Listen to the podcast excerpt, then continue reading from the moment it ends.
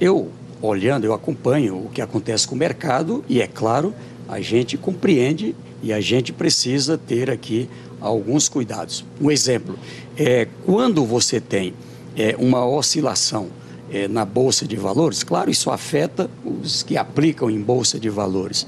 Quando a gente tem é, uma oscilação na moeda, ou seja, quando o câmbio, quando há uma desvalorização do real, isso impacta em mais coisas. Isso mexe lá na inflação e daqui a pouco em juros altos, enfim, e ninguém quer isso, é claro. Agora, veja só, foram outros fatores também que têm a ver com governança. Daqui até 31 de dezembro, quem é presidente é o presidente Jair Bolsonaro. É Jair Bolsonaro. Veja, o povo percebe que o presidente sumiu, o presidente desapareceu. O povo percebe isso. Aquela enganação feita com o combustível, agora chegou a hora. Eu avisava isso durante a campanha. Chegou a hora de pagar a conta. Era uma enganação. Era só pela questão eleitoreira, está demonstrado agora. O aumento do combustível, o aumento de outros custos, isso aqui impacta na inflação. Por isso que a inflação voltou a subir. Então, daqui até dezembro, o presidente da República tem que chamar sua equipe, seu governo, cuidar das coisas do Brasil. O presidente Lula assume e vai assumir com muita responsabilidade a partir de 1 de janeiro. Então veja o que é que eu quero lhe dizer.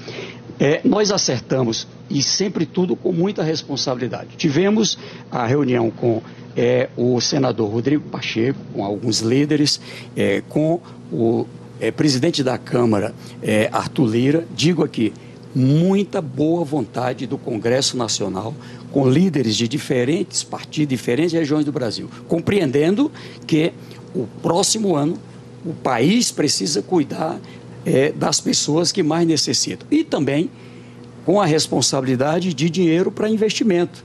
Sempre que o Brasil. Se dias eu conversei com é, o Raul Veloso, né, irmão do Reis Veloso, que foi ministro do Planejamento, do meu Piauí, lá da Parnaíba, e ele colocava uma coisa interessante. É, o período que a gente vê como a época de ouro do crescimento do Brasil foi o período em que o Brasil fazia mais investimento. Quando a gente estava crescendo lá com 5%, 5,6% do PIB de investimento, o país crescia taxas lá em cima. Ter a PEC vai ser quatro anos, é por um período, é, tem consenso, há votos para isso? Então, o que, que se deseja? O que, que o presidente falou que ninguém registrou lá nesse mesmo encontro? Estabilidade, previsibilidade. Ora, nós vamos resolver o problema da fome em 2023?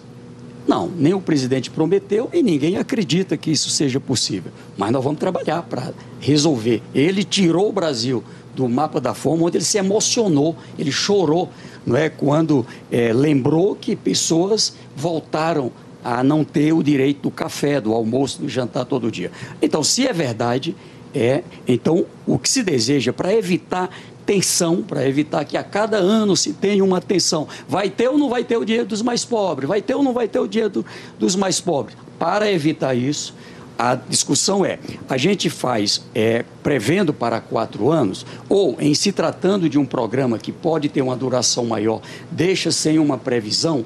Isso aqui é um dos pontos que, na quarta-feira, ficou acertado. A gente está em diálogo, né, constante, conversando, mesmo que as pessoas tendo ido para os estados, nós estamos conversando para poder chegar a um entendimento é, sobre isso.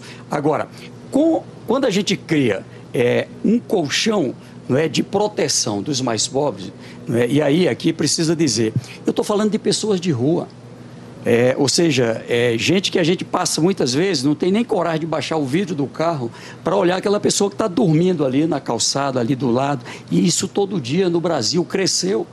Então, quando fala num programa de alimentação, de habitação, quando a gente está tratando é, de resolver o problema das filas de cirurgia de exame que a é, senadora Simone Tebet defendeu na campanha, mas também é compromisso do presidente, cuidar dos endividados, cuidar do salário mínimo para voltar a ter ganho real, cuidar não é, de que a gente tenha as condições de não deixar obras paralisadas. O que, que eu ouvi também dentro do Congresso, camarote? Dentro do Congresso Nacional, a realidade lá nos municípios, nos estados, ontem tinham vários prefeitos aqui essa semana, a realidade é de obras paralisando, as pessoas, os empresários, estou falando aqui de empresários que de boa fé é, entregaram equipamentos, fizeram obras e agora não conseguem receber. Então, com muita responsabilidade, a gente quer saber o que, tá, o que estamos trabalhando aqui é, na, na transição é qual é a realidade de cada órgão, o que que precisa, o que que está em andamento e vamos ter que deixar recursos para poder é, colocar é, em dia, é, em andamento as obras. A pior obra que tem é aquela parada. Dinheiro para recuperação das rodovias, que quem viaja pelo Brasil, os caminhoneiros sabem que aí desde ali que se é, é, é teve ali aquelas mudanças, está faltando dinheiro.